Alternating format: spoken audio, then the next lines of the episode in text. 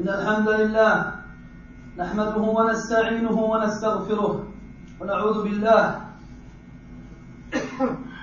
ونعوذ بالله من شرور أنفسنا ومن سيئات أعمالنا. من يهده الله فلا مضل له ومن يضلل فلا هادي له. وأشهد أن لا إله إلا الله وحده لا شريك له. وأشهد أن محمدا عبده ورسوله.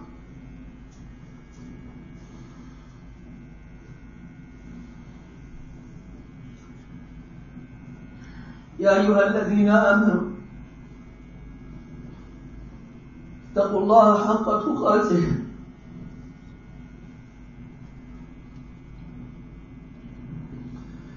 ولا تموتن إلا وأنتم مسلمون. يا أيها الناس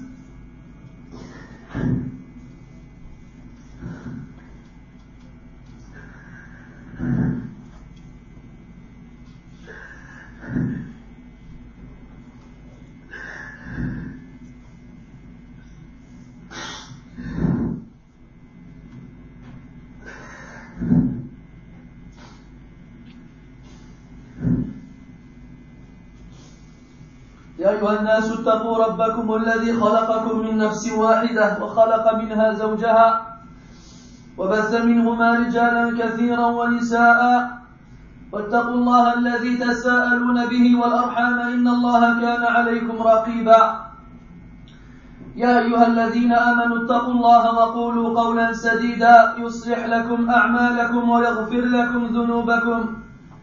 ومن يطع الله ورسوله فقد فاز فوزا عظيما. أما بعد فإن أصدق الحديث كتاب الله جل وعلا وخير الهدي هدي محمد صلى الله عليه وسلم وشر الأمور محدثاتها وكل محدثة بدعة وكل بدعة ضلالة وكل ضلالة في النار.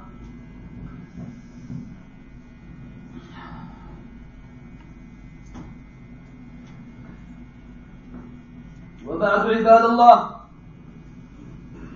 لا يخفى أننا في زمن فتحت فيه الدنيا على الناس وكثرت تجارتهم وتعددت مكاسبهم وكثرت صور البيوع التي حيرت الناس ولبست عليهم. وقد أخبر النبي صلى الله عليه وسلم أنه يأتي على الناس زمان ما يبالي الرجل من أين أصاب المال من حلال أو حرام.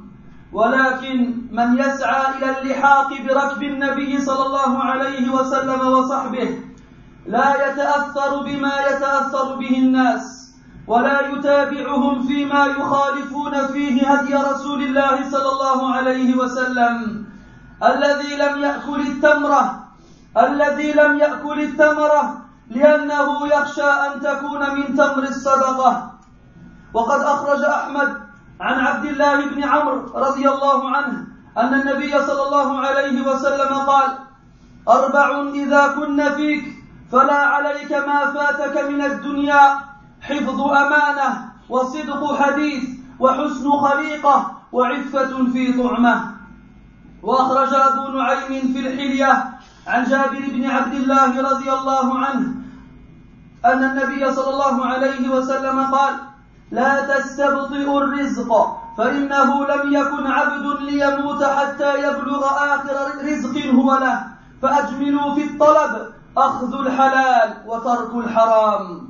وفي صحيح مسلم عن أبي هريرة رضي الله عنه أن النبي صلى الله عليه وسلم قال إن الله طيب لا يقبل إلا طيبا. لأن الله تعالى أمر المؤمنين بما أمر به المرسلين فقال يا أيها الرسل كلوا من الطيب ما كلوا من طيبات ما رزقناكم يا أيها الرسل كلوا من الطيبات واعملوا صالحا. وقال تعالى يا أيها الذين آمنوا كلوا من طيبات ما رزقناكم. ثم ذكر الرجل يطيل السفر أشعث أغبر يمد يديه إلى السماء. يا رب يا رب. ومطعمه حرام ومشربه حرام وملبسه حرام وغذي بالحرام فأنا يستجاب لذلك.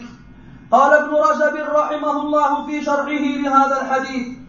وفي هذا الحديث إشارة إلى أنه لا يقبل العمل ولا يزكو إلا بأكل الحلال وأن أكل الحرام يفسد العمل ويمنع قبوله. فإنه قال بعد تقريره إن الله طيب لا يقبل إلا طيبا. إن الله أمر المؤمنين بما أمر به المرسلين فقال يا أيها الرسل كلوا من الطيبات واعملوا صالحا. وقال يا أيها الذين آمنوا كلوا من طيبات ما رزقناكم. والمراد بهذا أن الرسل وأممهم مأمورون بالأكل من الطيبات التي هي الحلال وبالعمل الصالح. فما دام الأكل حلالا فالعمل صالح مقبول. فإذا كان الأكل غير حلال فكيف يكون العمل مقبولا؟ وما ذكره بعد ذلك من الدعاء وأنه كيف يتقبل مع الحرام فهو مثال لاستبعاد قبول الأعمال مع التغذية بالحرام انتهى كلامه رحمه الله. عباد الله يقول سبحانه إنما يتقبل الله من المتقين. ولهذا كانت هذه الآية يشتد منها خوف السلف على نفوسهم فخافوا ألا يكونوا من المتقين الذين يتقبل منهم. وسئل أحمد عن معنى المتقين فيها فقال رحمه الله يتقي الأشياء فلا يقع فيما لا يحل له. وقال أبو عبد الله النباجي الزاهد رحمه الله خمس خصال بها تمام العمل. الإيمان بمعرفة الله عز وجل ومعرفة الحق وإخلاص العمل لله والعمل على السنة وأكل الحلال. فإن فقدت واحدة لم يرتفع العمل. وذلك أنك إذا عرفت الله عز وجل ولم تعرف الحق لم تنتفع. وإن عرفت الحق ولم تعرف الله لم تنتفع. وإن عرفت الله وعرفت الحق ولم تخلص العمل لم تنتفع. وإن عرفت الله وعرفت الحق وأخلصت العمل ولم يكن على السنة لم تنتفع. وإن تمت الأربع ولم يكن الأكل منا حلالا لم تنتفع. وقال وهيب ابن الورد رحمه الله لو قمت مقام هذه السارية لم ينفعك شيء. حتى تنظر ما يدخل بطنك حلال أم حرام. ويقول ميمون بن مهران رحمه الله لا يكون الرجل تقيا حتى يكون لنفسه أشد محاسبة من الشريك لشريكه وحتى يعلم من أين ملبسه ومطعمه ومشربه. ويقول حذيفة المرعشي جماع الخير في حرفين حل الكسرة وإخلاص العمل لله. ويقول أبو حفص النيسابوري رحمه الله أحسن ما يتوسل به العبد إلى مولاه الافتقار إليه وملازمة السنة وطلب القوت من حله. وقال سهل بن عبد الله من نظر في مطعمه دخل عليه الزهد من غير دعوى. وقال يحيى بن معاذ الطاعة خزانة من خزانة من خزائن الله. إلا أن مفتاحها الدعاء وأسنانه وأسنانه لقم الحلال. وكان يحيى بن معاذ رحمه الله ينشد المال يذهب حله وحرامه يوما وتبقى في غد آثامه. ليس التقي بمتق لإلهه حتى يطيب شرابه وطعامه ويطيب ما يحوي وتكسب كفه ويكون في حسن الحديث كلامه. نطق النبي لنا به عن ربه فعلى النبي صلاته وسلامه. لقد كانوا رحمة الله عليهم يؤكدون على هذا المعنى كثيرا حتى أن الفضيل بن عياض رحمه الله لما أراد أن يعرف أهل السنة قال أهل السنة من عرف من عرف ما يدخل بطنه من حلال. وعن عائشة رضي الله عنها قالت كان لأبي بكر رضي الله عنه غلام يخرج له الخراج وكان أبو بكر يأكل من خراجه فجاء يوما بشيء فأكل منه أبو بكر رضي الله عنه فقال له الغلام أتدري ما هذا؟ فقال أبو بكر رضي الله عنه وما هو؟ قال كنت تكهنت لإنسان في الجاهلية وما أحسن الكهانة إلا أني خدعته فأعطاني بذلك فهذا الذي أكلت منه فأدخل أبو بكر يده فقاء كل شيء في بطنه. عباد الله عرف العلماء رحمهم الله الورع بأنه ترك ما يخشى ضرره في الآخرة. وقد أخرج ابن ماجه عن أبي هريرة رضي الله عنه أن النبي صلى الله عليه وسلم قال قال له يا أبا هريرة كن ورعا تكن أعبد الناس. فاعلموا يا من تسعون للوصول إلى درجة التقوى أنه لا يبلغ العبد حقيقة التقوى حتى يدع ما لا بأس به حذرا مما به بأس. قال بعض السلف كنا ندع سبعين بابا من الحلال مخافة أن نقع في الحرام. والإنسان المسلم عليه أن يتورع في الجوانب التي قد يؤدى البلوغ فيها للمهالك سواء في النظر أو في السمع أو في الشم أو في الشم أو في اللسان أو في البطن أو في الفرج أو في اليد أو في الرجل.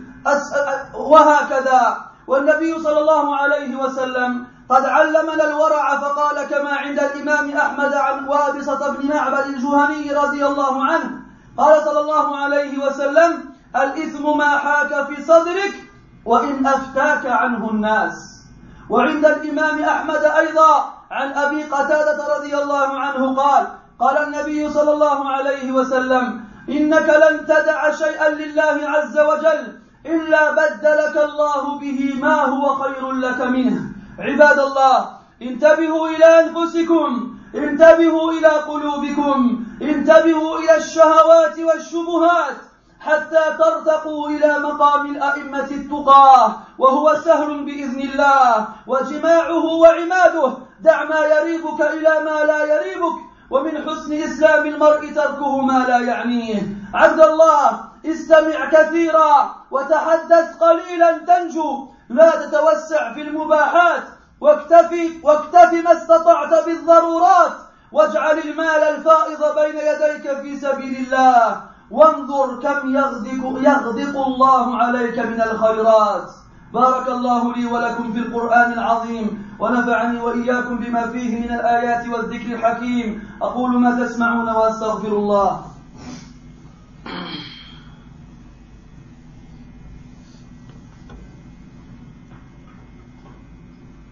الحمد لله على إحسانه والشكر له على توفيقه وامتنانه. وأشهد أن لا إله إلا الله وحده لا شريك له تعظيما لشأنه وأشهد أن محمدا عبده ورسوله الداعي إلى رضوانه صلوات ربي وسلامه عليه كما عرف الله كما وحد الله وعرف به ودعا إليه. اللهم وعلى آله وأصحابه أجمعين وبعد.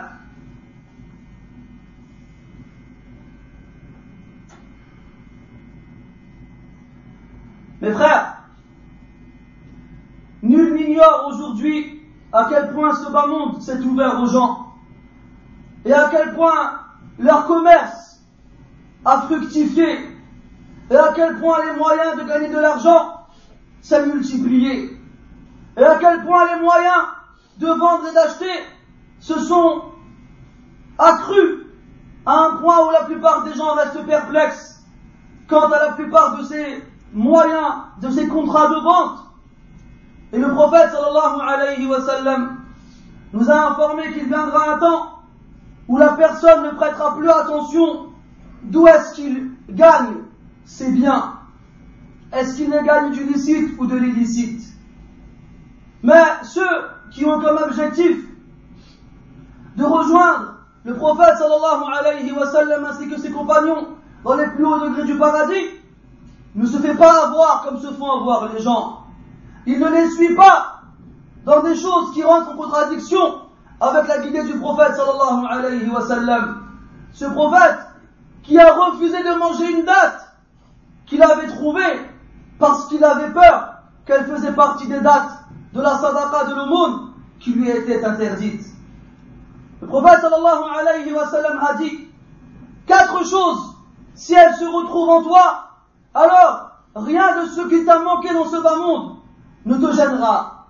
La première, être quelqu'un qui conserve le dépôt comme il le faut. La seconde, lorsque tu parles, tu dis la vérité. La troisième, avoir un bon comportement. Et la quatrième, faire attention à ce que tu manges. Et le prophète a dit, alayhi salatu wassalam, ne vous impatientez pas quant à la, quant à la subsistance. Ne vous impatientez pas quant à la venue de votre subsistance. Car il n'y a pas un serviteur parmi les serviteurs d'Allah qui mourra ici-bas sans qu'il n'aura la dernière chose qu'Allah lui a écrite comme subsistance. Alors, faites attention à ce que vous demandez et recherchez, en prenant le licite et en délaissant l'illicite. Et le prophète a dit, sallallahu alayhi wa sallam, certes Allah est bon et pur, et il n'accepte que ce qui est bon et pur. Et certes Allah a ordonné aux croyants la même chose qu'il a ordonné aux messagers. Il a dit dans le Coran, ô vous les messagers, mangez des bonnes choses et accomplissez, accomplissez le bien. Et il a dit Allah subhanahu dans le Coran, ô vous qui avez cru, mangez des bonnes choses de ce que nous vous avons octroyé. Ensuite le prophète sallallahu alayhi wa sallam a évoqué une personne qui fait un long voyage, qui est ébouillée et plein de poussière, qui lève ses mains vers le ciel en disant Oh mon Seigneur, oh mon Seigneur, alors que ce qu'il a mangé était illicite, et que ce qu'il a bu était illicite, et que les vêtements qu'il porte sont illicites, et qu'il est parti dans l'illicite, comment une telle personne, on pourrait lui répondre à ses invocations? Ibn Rajab rahimahullah nous dit qu'il y a dans ce hadith une allusion au fait que les bonnes actions ne sont acceptées que lorsque notre subsistance est complètement, est complètement due, a complètement comme origine le licite. Et le fait de manger quelque chose d'illicite pervertit l'action et empêche à ce qu'elle soit acceptée. Donc après nous avoir informé, alayhi qu'Allah a ordonné la même chose aux messagers ainsi qu'aux croyants, il, nous, il veut par cela nous expliquer que les prophètes et leur communauté sont tous, on leur a tous ordonné de ne consommer que de ce qui était bon, c'est-à-dire de ce qui était licite. Et il nous a fait comprendre aussi que l'action vertueuse et pieuse et bonne et méritoire ne sera bonne et acceptée que lorsque notre nourriture sera licite, que lorsque tout ce qu'on a, et pas seulement la nourriture, mais aussi nos vêtements et tout ce que l'on possède, proviennent du licite. D'ailleurs, l'homme qui est cité à la fin du hadith, malgré le fait qu'il ait réuni les causes qui font que la vocation est exaucée, voyager, avoir les cheveux ébouriffés et pleins de poussière, lever les mains vers le ciel et demander à, Allah par ses plus beaux noms, eh bien Allah ne lui répond pas à son vocation. Pourquoi? Parce que sa nourriture, sa boisson, ses vêtements et le but de son voyage, tout ceci est fait dans l'illicite. Mes frères, Allah dans le Coran dit Certes, Allah n'accepte que de la part des pieux. Ce verset, lorsque les salafs le lisaient, il leur faisait peur, extrêmement peur. Ils, avaient, ils, voulaient faire partie des pieux. Et ils avaient peur de faire partie de ceux qui, qui accomplissent des actions sans qu'on accepte quoi que ce soit de leur part. On a demandé à l'imam Ahmad, quel est le sens du, du mot muttaqin dans ce verset des pieux? Il a répondu, c'est celui qui craint les choses. C'est celui qui craint des choses à un, point qui ne, les, qui ne les approche même, qui ne les approche même pas, de peur de tomber dans ce qui lui est illicite. Donc là, il dit quand il craint des choses, il craint des choses qui ne sont pas illicites en elles-mêmes. Mais il les craint de peur qu'en accomplissant cela, il tombe dans l'illicite. Abu Abdullah al-Nabaji a dit, il y a cinq choses qui font que l'action est complète et parfaite. Premièrement, la foi et la connaissance d'Allah subhanahu wa ta'ala. Deuxièmement, la connaissance de la vérité. Troisièmement, la pureté de l'attention envers Allah subhanahu wa ta'ala dans l'action qu'on accomplit pour lui. Troisième, quatrièmement, que l'action qu'on accomplit soit en conformité avec la sunna du prophète sallallahu alayhi wa sallam. Et dernièrement, consommer que ce qui est licite. Si tu perds une de ces cinq, choses-là, alors le reste ne te sera pas utile. Et Wahid ibn al disait, si jamais tu partais avec un groupe de musulmans en expédition militaire, ça ne te servirait à rien tant que tu ne sais pas ce qui est dans ton ventre comme licite ou illicite. Et Maïmoun ibn Mihran disait, un homme ne sera pieux que lorsqu'il sera aussi sévère avec lui-même que l'associé envers le sien lors des comptes. Et il ne sera réellement pieux que lorsqu'il saura d'où vient ses vêtements, sa nourriture et sa boisson. Et Hudayf al-Mar'ashi disait, l'ensemble du bien se trouve dans deux choses. la, la, la licité de la nourriture que tu manges et la pureté de l'intention que tu as envers Allah lorsque tu fais des actions. Abu Hassan Naïsabouri disait La meilleure des choses avec laquelle le serviteur se rapproche de son Seigneur, c'est de montrer le besoin qu'il a envers lui et de s'accrocher fermement à la sunna et de rechercher la subsistance dans ce qui lui est licite. Et ça, ibn Abdullah disait Celui qui fait attention à sa nourriture, il rentre dans l'ascétisme sans le savoir. Et Yahya ibn Mu'adh disait L'obéissance envers Allah est un des trésors d'Allah. Sauf que sa clé est l'invocation et les dents de cette clé est la bouchée de nourriture qui est licite. Et Yahya ibn Mu'az disait le bien, les biens qu'on possède, l'argent que l'on a, peut venir du licite et de l'illicite. Et ils partent aussi dans le licite et l'illicite. Mais demain, il ne restera que le péché de ce qui a été dépensé et obtenu dans l'illicite. Le pieux ne craint son Seigneur que lorsque sa nourriture et sa boisson sont pures. Et que lorsque les choses qu'il obtient avec ses mains sont licites et que sa parole est bonne. Les célèbres nous ont montré à travers ces paroles et d'autres qui faisaient extrêmement attention à mettre en pratique ce sens qui nous a été donné par le prophète sallallahu alayhi wa sallam dans, sa parole. À un point, le prophète ibn Iyad rahimahullah définissait Ahlus Sunnah wal Jama'a en disant que Ahlus Sunnah sont ceux qui savent ce qu'il y a dans leur ventre comme nourriture licite. Aïcha radiallahu anha nous dit qu'Abu Bakr radiallahu anhu avait un serviteur qui récoltait pour lui ses champs. Et Abu Bakr radiallahu anhu mangeait de cette récolte. Un jour, qu'Abu Bakr est venu le voir anhu, il l'a trouvé en train de préparer à manger. Alors il s'est assis avec lui pour manger avec lui. Lorsqu'il finit, le serviteur lui dit Sais-tu d'où provient cette nourriture? Abu Bakr lui répond D'où vient-il? Alors le serviteur lui répond Avant l'islam, dans la période anti-islamique, j'ai fait le devin pour une personne alors que je ne connaissais rien à cet art-là. Je l'ai trahi, je lui ai fait croire des choses et il m'a donné de l'argent pour ce que je lui ai dit et ce que tu viens de manger là, c'est le fruit de cet argent que j'ai obtenu dans ma période anti-islamique. Lorsqu'Abu Bakr anhu entend cela, il rentre ses doigts dans sa bouche et se fait vomir jusqu'à ce qu'il n'y ait plus rien dans son ventre. Vous savez qu'est-ce qu'on appelle, comment on appelle cela? Al-wara'. Al-wara' est un mot assez difficile à traduire en français, mais ce serait, comme Ibn Qayyim le définit, le fait de délaisser ce dont on craint un mal dans l'au-delà. C'est le fait d'avoir un scrupule pieux dans les actions qu'on accomplit, les paroles qu'on dit, ou bien les choses qu'on mange, ou bien les, boissons qu'on boit. C'est-à-dire avoir un scrupule, une appréhension due à la piété qu'on a dans le cœur, de tomber dans le haram à cause de cela, alors que peut-être c'est à la base autorisé.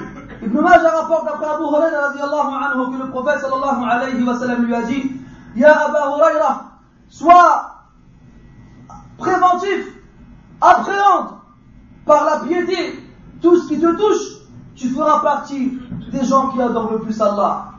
Sachez alors, ô vous qui avez comme objectif d'atteindre le plus haut degré de la piété, que personne n'atteindra la réalité de la piété tant qu'il ne laissera pas des choses qui ne sont pas interdites de peur de tomber dans l'interdit. Certains élèves disaient, nous délaissions, nous refermions sur nous 70 portes du halal de peur de tomber dans le haram.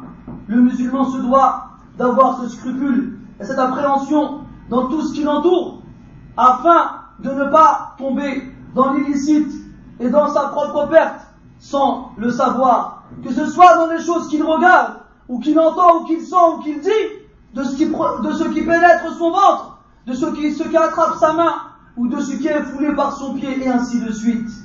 Le prophète sallallahu alayhi wa sallam nous a enseigné ce scrupule et cette appréhension dans le hadith où il dit alayhi salatu le péché est ce qui gêne ta poitrine, même si les gens t'incitent à l'accomplir. Et l'imam Ahmad a rapporté d'après Abu Qatada, radiallahu anhu, que le prophète sallallahu alayhi wa sallam a dit, tu ne, il n'y a pas une chose que tu délaisses pour Allah subhanahu wa ta'ala, sans qu'Allah ne te la remplace par quelque chose qui est meilleur que celle-ci.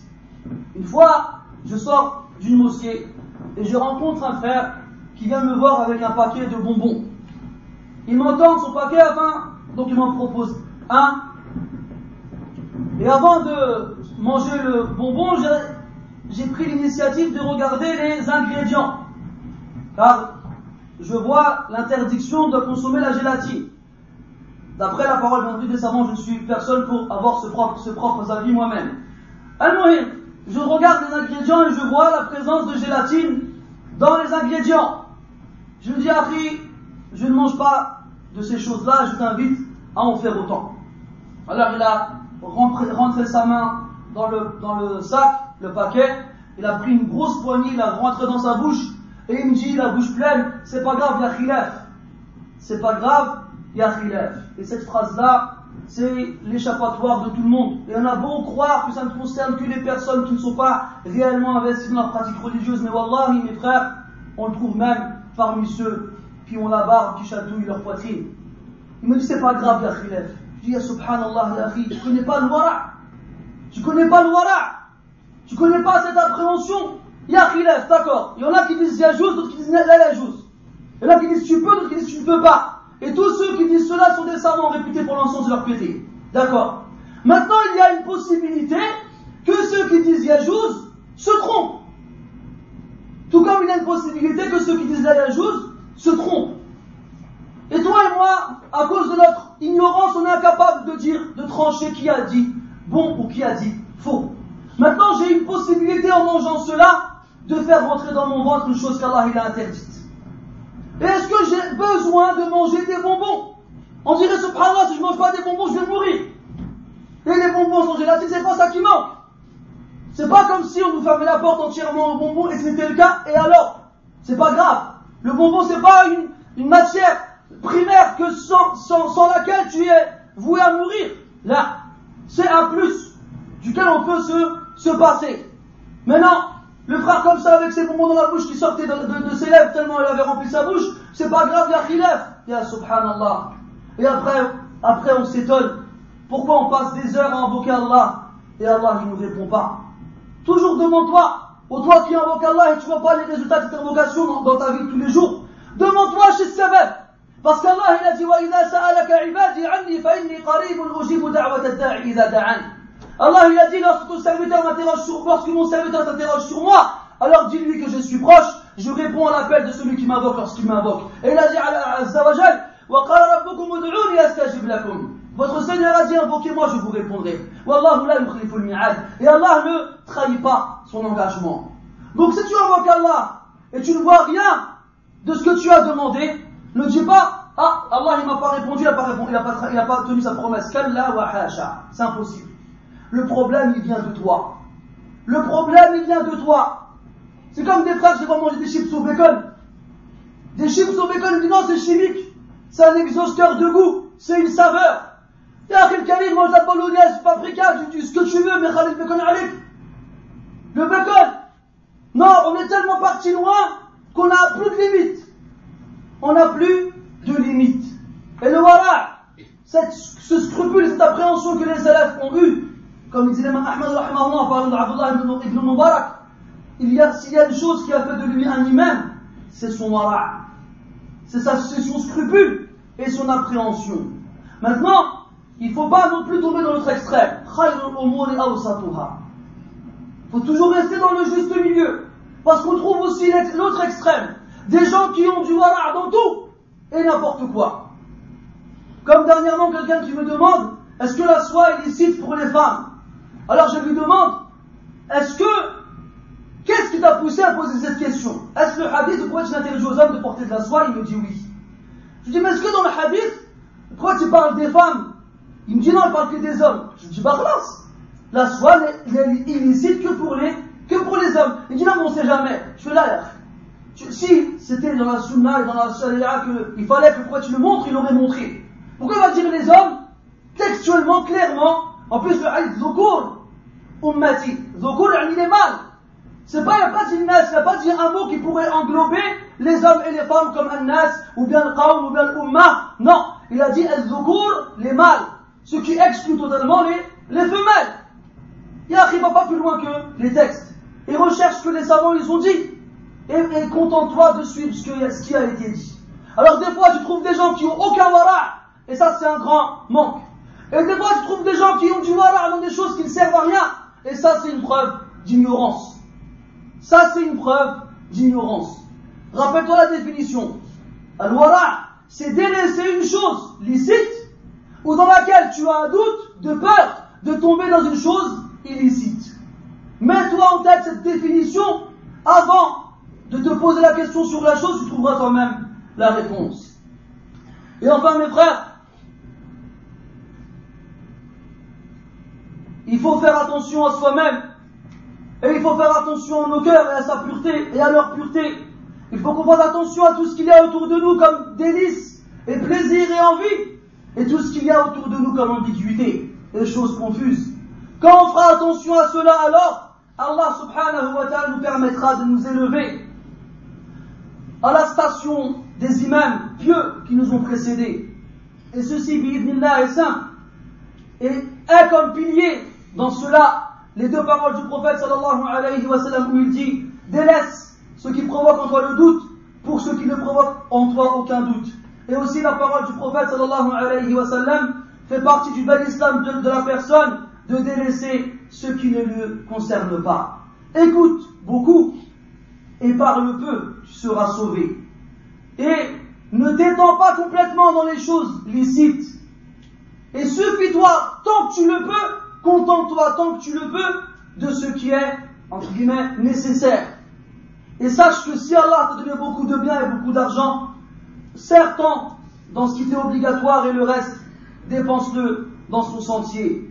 Et regarde combien Allah t'a donné comme bien et demande-toi que ce que tu donnes en échange pour tous ces biens-là. نسأل الله تبارك وتعالى بأسمائه الحسنى وصفاته العلى أن يجعلنا من المتقين الورعين اللهم إنا نسألك تقواك ونسألك أن ونسألك أن تجعلنا ممن يخشاك حتى كأنه يراك. سبحانك اللهم وبحمدك أشهد أن لا إله إلا أنت نستغفرك ونتوب إليك. وصلى الله وسلم وبارك على محمد وعلى آله وأصحابه أجمعين. سبحانك اللهم وبحمدك أشهد أن لا إله إلا أنت نستغفرك ونتوب إليك والحمد لله رب العالمين. وقوموا إلى صلاتكم الحمد لله